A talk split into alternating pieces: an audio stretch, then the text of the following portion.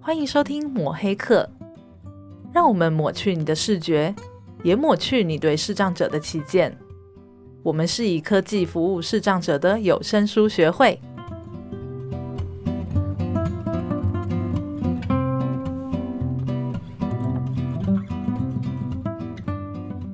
大家好，欢迎收听抹黑课，我是主持人木炭。嗨，我是 Vincent。呃，现在又是正常声音，因为等一下又要进入回音阶段。对，各位一定有觉得说，哇，我们这个节目这为什么有这么大的改变呢？空间大大小小，大大小小。嗯对啊，为什么？只是可惜大家闻不到味 道。你上个礼拜说很香，对对 哎、，不过其实真的没什么味道啦。 对，嗯、其实因为我们这一次算算是这两个礼拜算第一次出外景吧，哎对，我扛第一次着把设备扛出去。。对扛着大包小包，呃，扛出去之前，其实我一直在犹豫，我好想偷 懒。他说可以扛小的就好了嘛。哎，没办法，对啊，因为呃，这次算是有一个，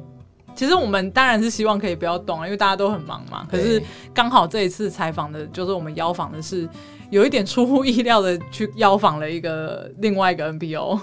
哎对，然后这过程有点曲折。其实大家在听的时候，虽然说我们没有特别提到这一段，可都蛮蛮蛮值得在这边聊一下哦。 对啊，我们先先来讲这件事好，因为我觉得这录音档也不想得来不易啦。不过它是、算是我们做节目从一月底到现在，算是最呃最严谨的一次。非常严 谨，对、呃，因为我们原来其实只是想要要跟那个带着导盲犬的这个视障朋友来聊聊，对，因为我们节目里面有讲嘛，是那个使使用者啦，他之前对是我们职训的个案。对我们原来的设计只是想跟使用者聊聊，对啊，因为我们设想就觉得说，哦，就是我们自己的个案啊。嗯结果哎、诶邀请，然后给访纲，给了访纲之后发现，哎、不对，个案也发现，哎、不对， 真是为什么不对呢？因为要有正式的访问申请。呃，为什么要有正式的访问申请呢？其实我那时候也是，也不能讲纳闷啦，就是觉得说，嗯哦，是一个组织，所以要有一个正式的流程，因为我们过去都是跟个人嘛，我觉得也是比较后面啦，嗯应该是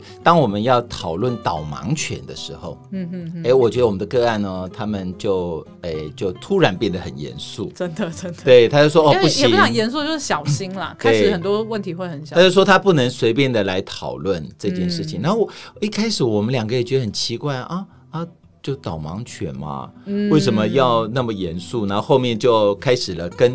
导盲犬协会有了这样子的互动。对啊，例如说我们看了申请表，发现有很多事情要注意啊，嗯对提出申请啊，然后内容其实也是要经过他们的审核的。对，那我们去访问之前，其实蛮蛮算是蛮纳闷的啦，因为我们之前也没有碰过这样的状况。嗯，那在想说，是不是因为组织的关系呢，还是因为有什么比较呃需要小心的事情？对我我跟你讲啊，嗯哎，你下了捷运站，对不对？嗯，当我们两个走过去的时候，其实你不要看我外表很镇定，嗯其实我们是很戒慎恐惧的。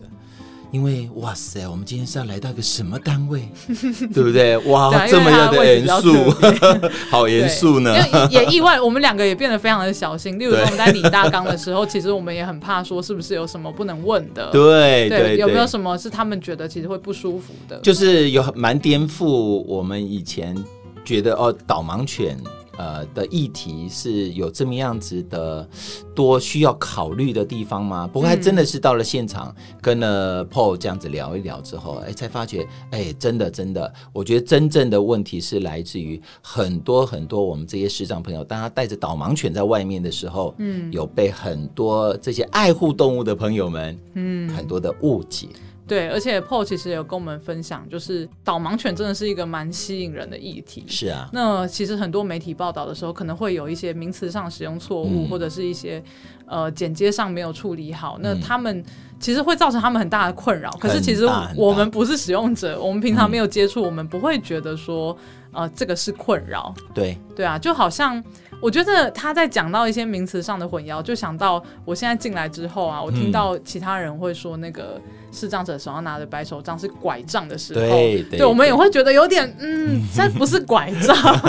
就是会很想要纠正人家。是啊，所以我我觉得像这样子的访问之后呢，哎，其实我是心有戚戚焉的。嗯这个心有戚戚焉是觉得说，再回归到我们为什么当初我们两个要做抹黑课嗯，啊，然后就是我们就想抹去大家。这个对视障者的一些误解跟歧视。是啊，那我我也发觉，真的导盲犬协会也面临到很多很多这样子的状况跟问题，所以其实我们是从一开始的戒慎恐惧，到后面大家就是越聊越开心，越聊越是开心。其实导盲犬协会他们是非常友善的，是的包含像 PO 我们之后访问完，其实他之后在送我们的时候也有在呃聊一下，就是他们对视障服务的看法。可是对因为他们可能过去真的是太容易被，就像上一集我们有讲嘛，嗯就是等一下大家也可以听到，就其实他们要面对很多很多的疑问，他们自己也会觉得非常的无奈，所以是在这个之前，他们必须要保护他们服务的导盲犬跟使用者对，他们就必须要有一个比较严谨的把关。那我希望等一下，呃，等一下，其实还是会讲到很多很多，呃，我们不会想到的误解。是啊是啊对啊。是啊那也希望大家听完之后，可以就是呃，如果说有人在外中外人有这样的误解的时候，也可以帮忙稍微澄清一是下的。这就是我们这做这个节目最大的目的。没有。错，嗯哎，，好，那就请大家继续。哎你真的话好多，请大家继续听下去。 好，接着听下去啊。好，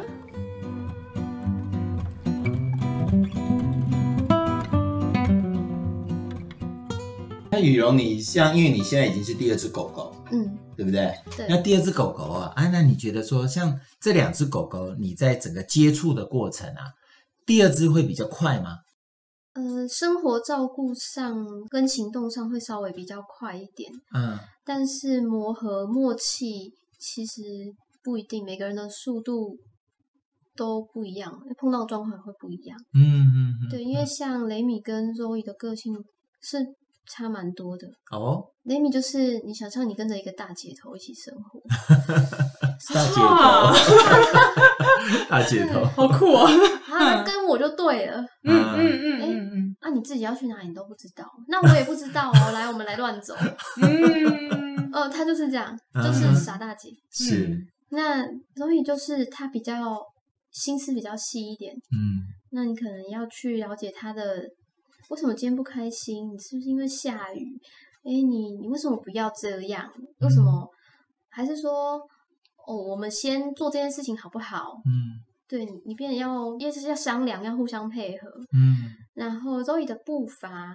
她的走路步伐比较轻，她不像雷米的那个步伐这么沉重，比较踏实，脚踏实地那种感觉。嗯他脚比较轻。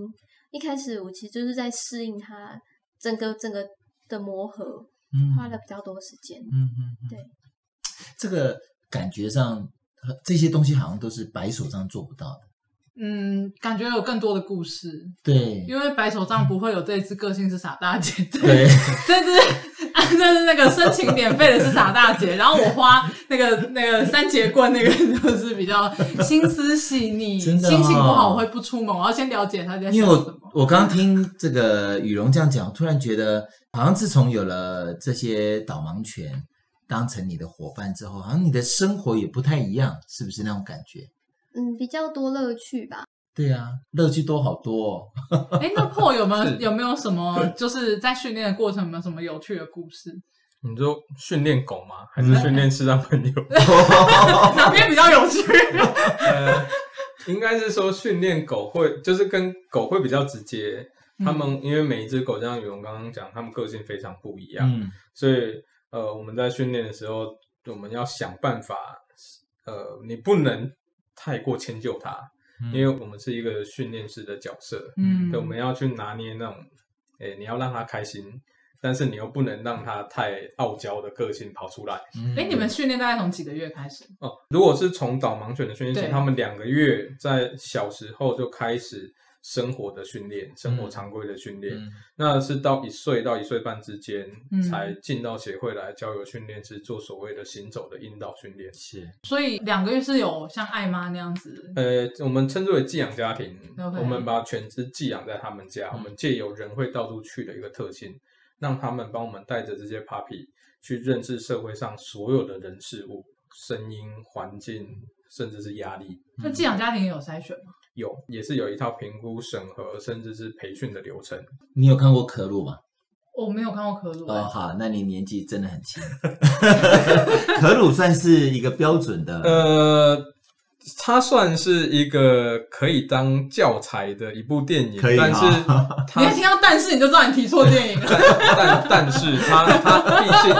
毕竟它还是电影，对，它电影其实就是为了要赚人热泪哦而做出来的一些娱乐影像所以。它有一些美化了，是呃，有些是过度的夸饰，啊，对它其实真正的导盲犬训练其实没有像里面形容的这么特别啦，因为其实像筛选犬只这些，其实都是各个学校培育出来，并不是说哦你家生了一窝狗，我就看这只可以，我把它带来上课。对，后已经被问了十对十次、然后二十次，对他现在已 经那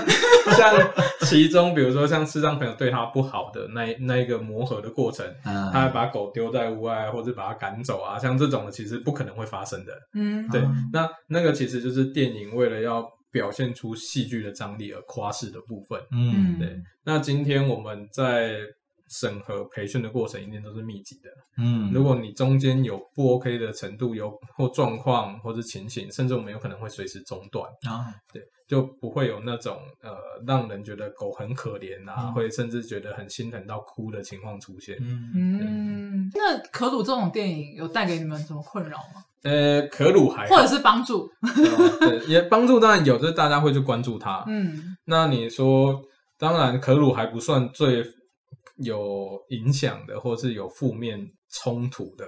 最近一部香港的那个导盲犬小 Q，其实冲突性比较大。嗯嗯，，对，因为像呃，两位我不知道有没有看过这部电影 我现在马上就想要 Google 对了， 因为它里 面打键盘有声音，我忍住对啊了。它它里面真的就是呃，有一幕是视障朋友，他其实很排斥申请导盲犬，嗯他就像刚刚我们有聊到，也就是视障朋友他不接受拿着手杖是告诉别人我是视障者，是，对那他其实很排斥这件事情，他家人帮他做了这个申请，嗨，他一开始很不接受这只狗，甚嗯至在培训过程中，他还把狗赶出家门，那只狗躲在车底下，然后淋雨怎么样的，对，这这些绝对不会发生。嗯， 对，那像这种，其实大家都会觉得啊，那个人好坏啊，你们就是这样，就是会引来一些呃对视障者的对误解视障者的吗误解，甚至对导盲犬、工作犬的误解。嗯因为其实他们跟狗之间的情感，不是像大家想象的狗为人工作，对，大家都从字面上哦，工作犬、工作犬，对你们就在奴役这些狗，其实没有。嗯你们从刚刚雨荣告诉你的两只狗的个性截然不同，你们就会知道，训练并没有抹杀掉它的个性，嗯也没有抹去它原本的特质，嗯对，它都还是它自己。嗯对，那我们刚刚有提到说，诶，雨荣刚才就说他们训练一开始被丢在一个房间，他要去跟这只狗互动，要跟这只狗玩，他先了解他的伙伴，嗯嗯而且我们在培训的过程中还会要求他们要学怎么跟狗 玩，跟狗玩这是他们的其中一项训练功课。嗯要不然他不知道怎么鼓励他的狗。嗯他的狗做得好的时候，他要让他的狗开心，再加他要让他的狗获得一些呃，不管是身心理上的一些呃压力释放嗯或是需求，他人都会想玩的，狗也 会。对啊，他应该压力也蛮大的吧？因为他们在外面很乖呢。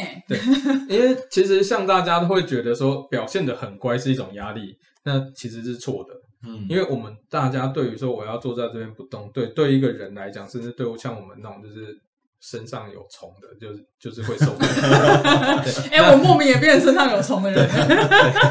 有，我常常观察到。哎、好， 好，继续。那像像像他们来讲，因为刚刚有条，我们从小去培养他适适应人类的社会。嗯，那他们为什么要有这些规矩？第一个，他未来的主人会是没有势力的对象。嗯他要能够迎合这个人的生活，要够稳定，然后可以被控制，可以经由声音就可以，甚至经由一些比较简单的动作就可以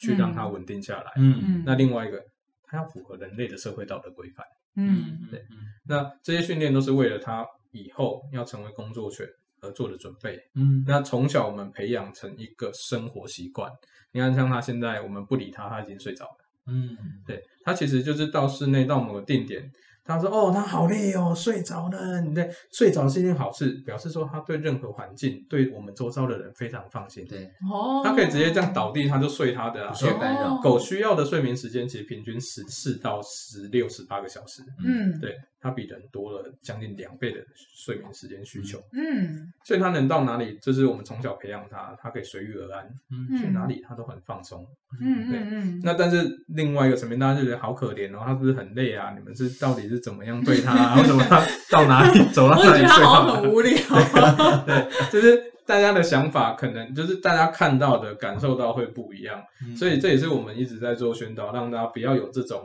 歧见跟 误解。 就用我们的观点去看，好像我们在虐待他们一对样。，其实他们都保有自己的个性，嗯，对他们都是他们自己。嗯对。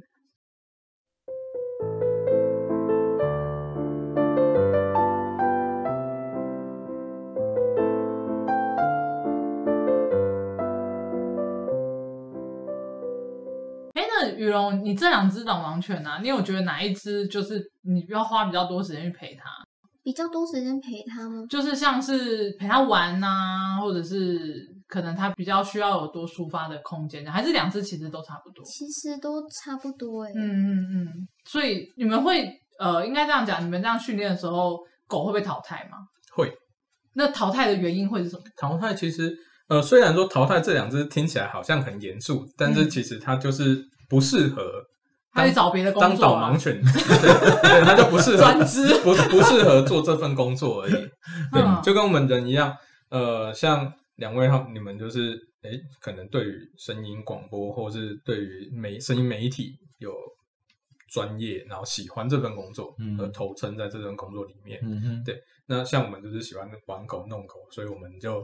就是做这份工作。嗯对，每个人喜欢或是每个人的嗜好不一样。对，那每一只狗狗有它独特的个性，嗯有些真的很爱闻，爱闻到我怎么样训练它都没有办法叫它为我做导盲犬的工作，然后不要去闻。像这种的，这就是它的天性，这是它的基因。嗯那我们经由人为的训练没有办法改变，那就像刚刚木炭讲的，他们是可以转职的。嗯，像协会就有跟宝山总队合作，啊，我们有转职成气度犬，嗯然后珍宝犬等等的犬只。嗯那其实犬只转职在国外各个学校之间交流是很正常而且很常见的一个动作。是嗯对，就是像因材施教，嗯对，适合做什么，它的特质特性是什么，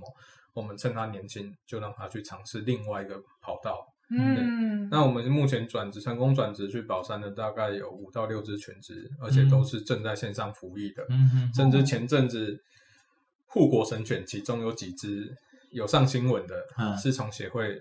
转职出去的。啊，哦，因为像之前有一阵子像，呃抓猪肉那一段时间，嗯嗯那时候其实海关的勤务非常的吃重，嗯所以他们就有请保山总队协助。所以其实我们有几只狗狗过去都有培训成去嗅闻农产品，嗯然后去协助机场海关的工作。嗯嗯，那目前协会有把一些个性很温和、温和到可能不太主动为人做很多事情的狗狗，我们把它转职成陪伴犬，嗯我们做医疗设施的辅助犬。嗯哼哼，那目前我们有成功的跟荣总的大的病房，就是是安宁安我宁知病房道，，嗯对，嗯我们有成功合作，有只狗狗是属于哎好他棒们哦机构的，嗯对。然后目前呃马街的儿童病房也在接洽中，嗯再来就是淡水马街这边的癌症病房，也目前正在跟我们做互动。是哦那在彰化彰基嗯彰化基督教医院，嗯你可以有兴趣可以去看他们脸书。嗯我们也有一只狗狗，因为它的寄养家庭是医生娘，嗯医生是彰基的医生，好 OK，那他们也很希望说能够把动物辅助治疗这一块跟医疗体系做一个结合。嗯对因为台湾对于动物治疗或是动物陪伴辅助这一块，其实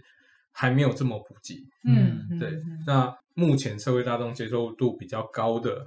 大概就是工作犬，就是导盲犬。嗯对对，所以嗯目前协会有朝这个方向去进行，让这些呃从小经由这么长时间培训起来的犬只，虽然不能当导盲犬，可是还有其他的方向可以转换跑道。嗯嗯嗯，对，那国外的很多学校其实都有像这样的转换跑道的一些尝试，还有嗯机构在互相做配合。嗯嗯那退休犬只呢？退休犬只也是进寄养家庭吗？退休犬只如果是以训练没有出去工作的，我们会询问他的寄养家庭有没有意愿收养它。那相对的，我们会去评估它适不适合当收养人。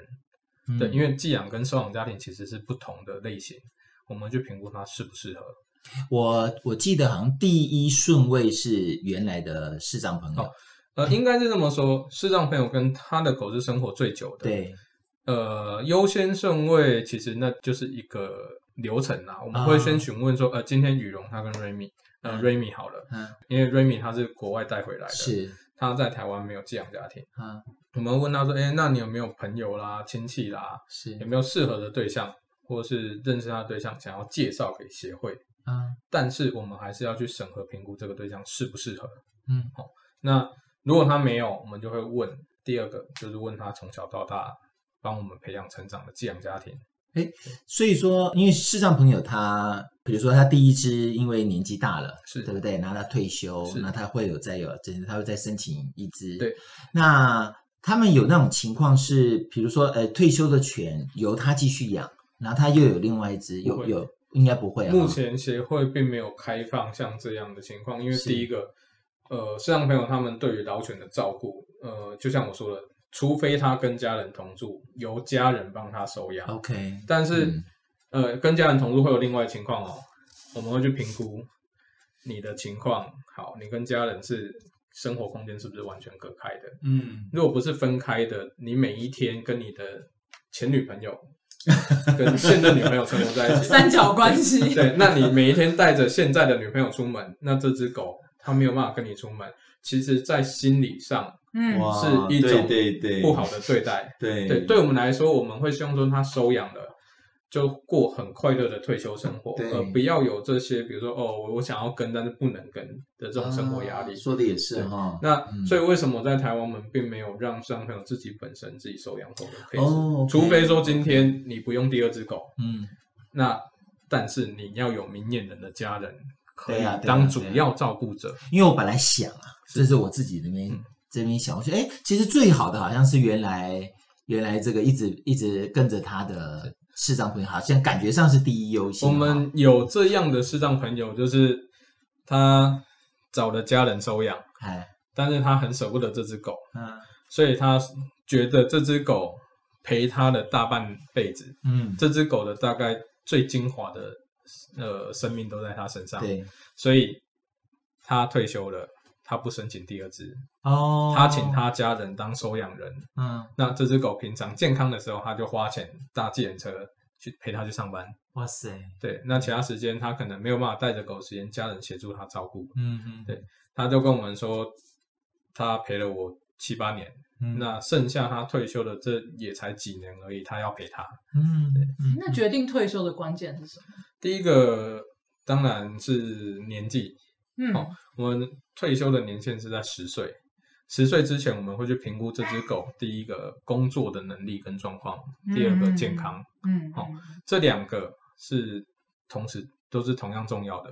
其中有一个我们觉得不 OK，这只狗就必须要提早退休， ，OK，不，管你跟它的情感有多深厚，嗯，我们，都会要求你必须要让全职退休。嗯嗯嗯。那羽绒，你那个时候听到雷米要退休，你你有很难过吗？ 像这样我好奇怪啊还。蛮突然的，因为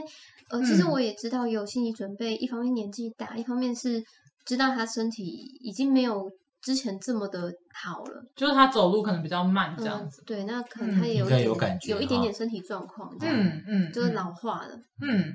所以其实心理上是有准备，只是觉得。哎呦，等到协会还来通知你，其实很突然。嗯 哦哦，嗯那挑拨离 间。也没有啊，就是其实他们还是呃那时候是因为是协会的校长来跟我说的，哦那那时候我们就说那，诶、我们彼此也就是给给对方一点时间嘛，因为也协会也要安排一下他收养的事情，是然后我也希望我有点准备，可以好好嗯把他送走，这样、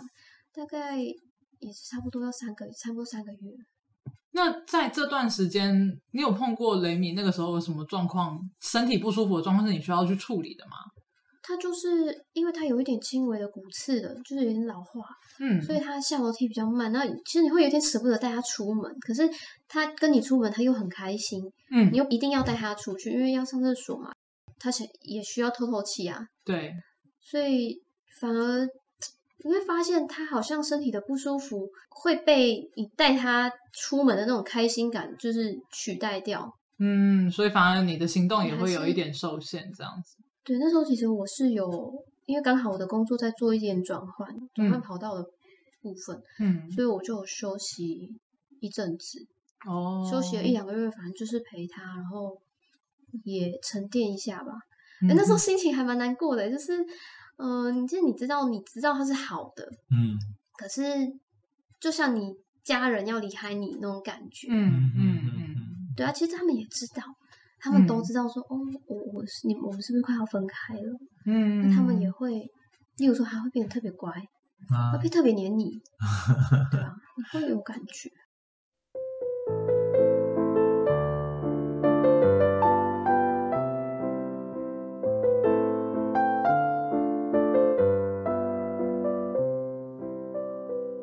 因为像狗，尤其像导盲犬都是比较大型的嘛。是。那我我其实会很好奇，因为狗会有一个，尤其大型的狗会有那个胃扭转的嗯是状况，嗯就是像这种很紧急的是身体不适的状况的是时候，你们有教导视障者要怎么当下的去好，处我理？们在像前面提到，我们做这样一连串的训练，其实他们学的东西非常非常的多，对，从认识狗、照顾狗到使用狗，嗯好那这中间学的东西很多，甚至我们连呃面对社会所谓的拒绝事件的处理、嗯公关事件的处理，是是，到就医这些，我们都有一套流程去教所以他全们，部都有课程，甚至连他们比如说在外面被狗攻击，你嗯要怎嗯么嗯做，当下要怎么处理，哦，像我们全职就医或是被呃侵犯。嗯的，或是有一些紧急的情况，真的发生了意外事件，好、第一个有对方的要要求他们把对方留下来，如果没有办法把对方留下来，大声的向路人呼喊，请求路人的协助，嗯然后。能够打的电话就打给我们，我们当下没有接，他们要能够自立自强，在当下不要慌乱，嗯你先找旁边的路人，找不到路人，马上打电话叫小黄、叫 Uber、叫什么都好，嗯把你的狗抱着扛着。甚至他们在训练过程中，我们有教他们要怎么样抱狗，嗯，他们要抱得起自己的狗。哦对，要不然你在紧急处理的时候，你在做一些，比如说就医啦，或者照顾清洁，你没有那个能力可以扛起你的狗，对你也没有办法，或者你找不到路人真的可以帮你，甚至你要告诉别人要怎么样抱它。嗯对，那这些你都必须要会嗯。对嗯，紧急送医，嗯因为现在手机非常方便，嗯你随便 Google 可以找到一家最近的医院，嗯对嗯先去就医。嗯对如果真的发生了紧急意外的事件的话，嗯嗯那这些是视障朋友他们在遇到一些紧急状况，必须要能够临危不乱去做一些安排跟处置。嗯对嗯，那这些三个都有教，但是当然人遇到一些紧急状况一定会慌乱，对，对，那这是很正常的，但是我们就要他记得先送医，嗯对嗯不管怎么样，确保你跟狗的安全之后，赶快找到一家最近的医院。嗯。嗯，听到这边啊，我有个感觉耶，因为我是我这样子听起来，其实协会啊，导盲犬协会几乎那种服务，并不是只是说呃，我把犬只提供给我们视障朋友就结束，哎，好像是一直不断的延续那种服务，一直不断、一直不断、一直不断的延续应该那种是感觉。这么说，他嗯们、这只狗在他们生活上遇到的跟导盲犬有关的，他们有需求，我们会尽可能的去提供一些服务跟协助。嗯但是呃，有一些事情我们也需要他们必须要像个成年人，能够自己去应对跟处理。嗯所以我们在提供服务跟协助之外，有时候可能对于一些年纪比较轻的视障朋友，他们会觉得、哎协会好冷漠，或者协 会好难，或者是协会要求我要去完成。是，对，因为我我们在申请导盲犬，除了你必须具备有定向能力以外，我们目前有一个条件叫年满十八岁。哎有有我有对，看年满规十定八岁是对因为民法的成年是是十啊八岁，是我啊必须需要你有承担基本的法律义务的责任。啊，好嗯，你要有这个能力跟这个责任，是因为这只狗狗跟着你生活在外，遇到的大小事情，是，啊，你必须要有那个能力跟责任去承担，而且我需要你像个成年人，嗯，能够去面对这些事情，因为它跟你在一起是两条生命安全的事情。对没对错对对，对，所以我们会在培训的过程，我们虽然提供服务，可是我们相对的会是一个监督或是要求甚至指导者的角色。嗯，OK，我们要去强迫你 长大，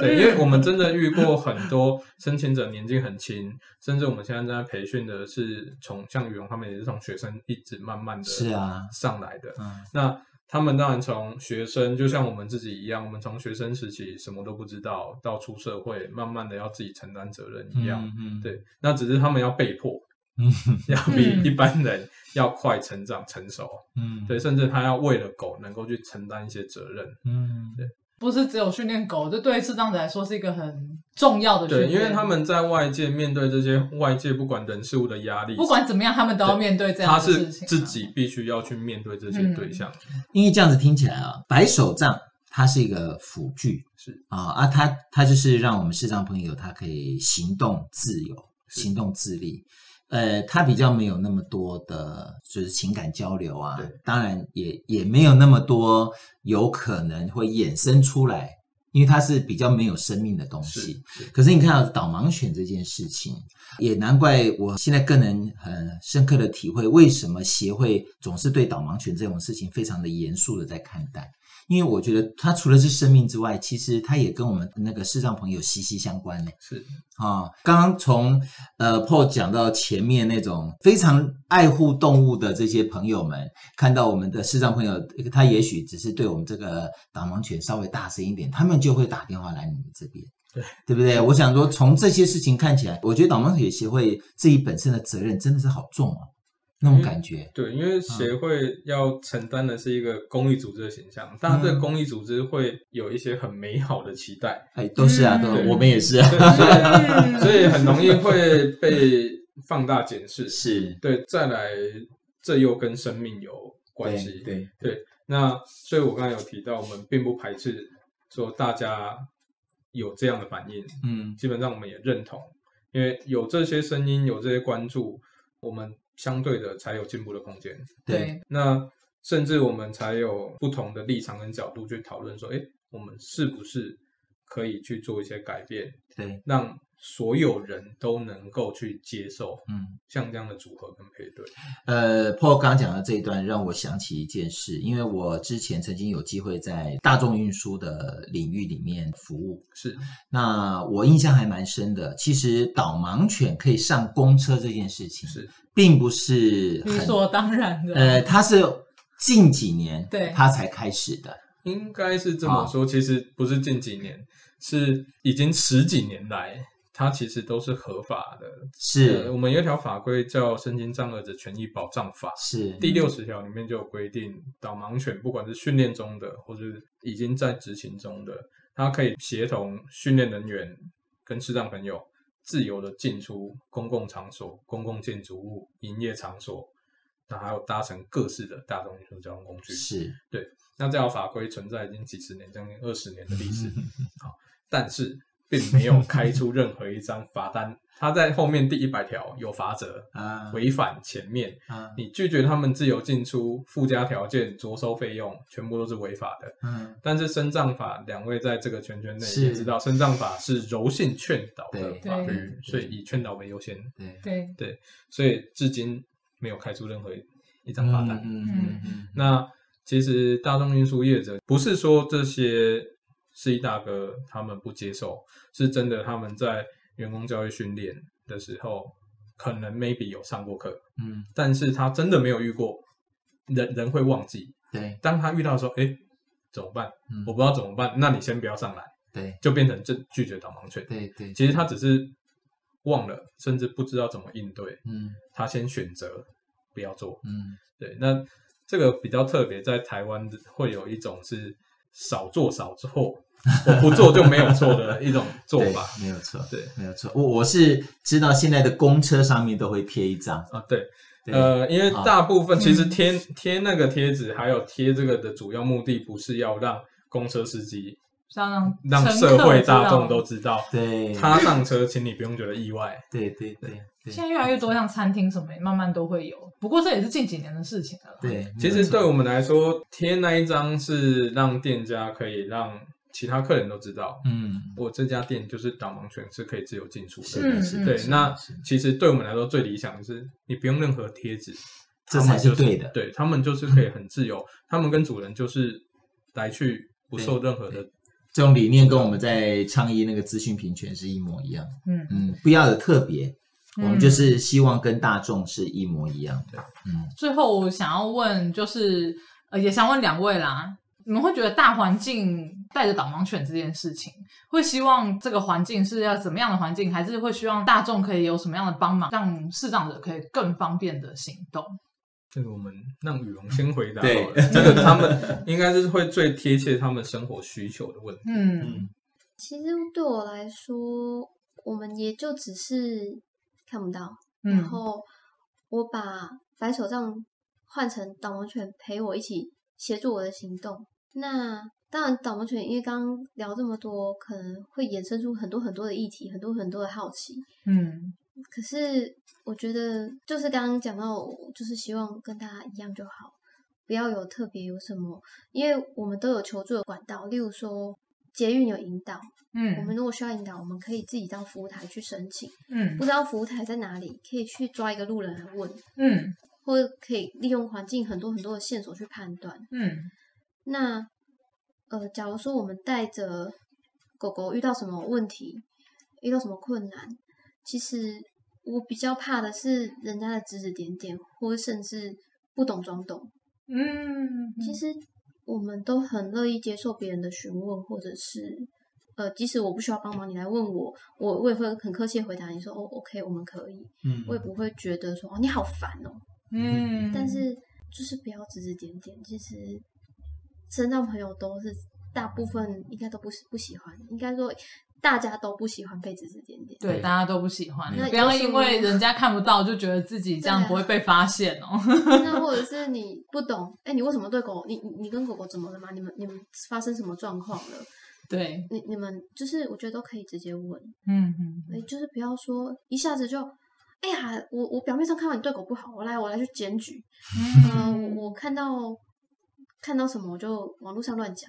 嗯其实因为现在网络上非常的发达，所以大家手机、电脑都非常方便，嗯嗯就是比较会遇到的状况，就会比较困扰的啦。嗯，就是有什么话就直接问，直接没错，直来直往就好了。对，嗯有有不懂的就请直接开口这样啊，不过可以，以先听完我们这一集，还有是就我们这两集之后，然后再来问哈。对，没错， 先冲一下我们的点阅率。 那 Paul 呢？是，嗯、就像宇文刚才提到的，其实我们在生活中很常遇到的，就是呃，我们事后才知道，或者事后他们打电话来协会说怎么样怎么样。那哦，其实就像我们希望的，我就站在这里。嗯你觉得，比如说像羽绒说的，你觉得我纠正狗，我骂狗，或是我们做了什么动作，你觉得不舒服的，其实你可以过来问，对，过来了解，嗯说，呃，那到底是什么情形？为什么你要这样做？你这么做是为了什么？嗯这么做会不会伤害到他？嗯那这些其实都是经由人跟人之间交流可以去做到理解、了解，嗯甚至是解释的。那像我们自己最常遇到的，就是像我们都会去告诉别人说，他们只是视力不好，嗯但是他们听得见。嗯嗯，我们自己有遇到，哦，就是他，我们可能训练，像训练师会避免职业伤害。我们在户外，因为紫外线的影响，我们会戴太阳眼镜。嗯他就真的以为你是视障朋友，嗯手在你前面这样挥。啊，所以我我是比较 local 一点，我会跟他说你在怎么样？哦，好，大家听得懂暗示哈。嗯对，有有有人这样曾经被我吓到，然后他就吓到，就是一副你你怎么看得在到？台，北 哎吗？在台北就在石牌路上，我们就训练出去。是对，然后甚至我们有时候真的带狗进出，我们知道你不喜欢狗，但是你可以跟我保持友善距离，我也啊没有靠近你。对啊呀，然后他就哎呀，哎呀告安诺安诺，这就是我们甚至我们会希望说，年轻一辈可以向上教育，就是因为有些长辈他们真的不喜欢，我们也没有强迫或希望你一定要喜欢，是，嗯，但是至少你不要大声嚷嚷，嗯，对，嗯因为这样子会造成别人的不舒服。嗯，对，他们只是视力看不到，嗯，并不代表他听力受损。对，嗯对，你要怕全世界不知道有狗在这边一样。没错，对，那嗯甚至说你真的怕狗，你也不用动作太大，因为我知道你会害怕，你吓到，好，你可以稍微克制控制一下，你吓到我们，我也知道你吓到了，这样就好了。嗯嗯嗯，对嗯嗯，那你动作这么大，我的狗可能都会被你吓到了，不是只有你吓到。反而反应会更激对烈，那另外一个就是进出这些空间其实是大家共享的，他们也是受到法令保障的，是而且他并没有去侵害到你的权益。嗯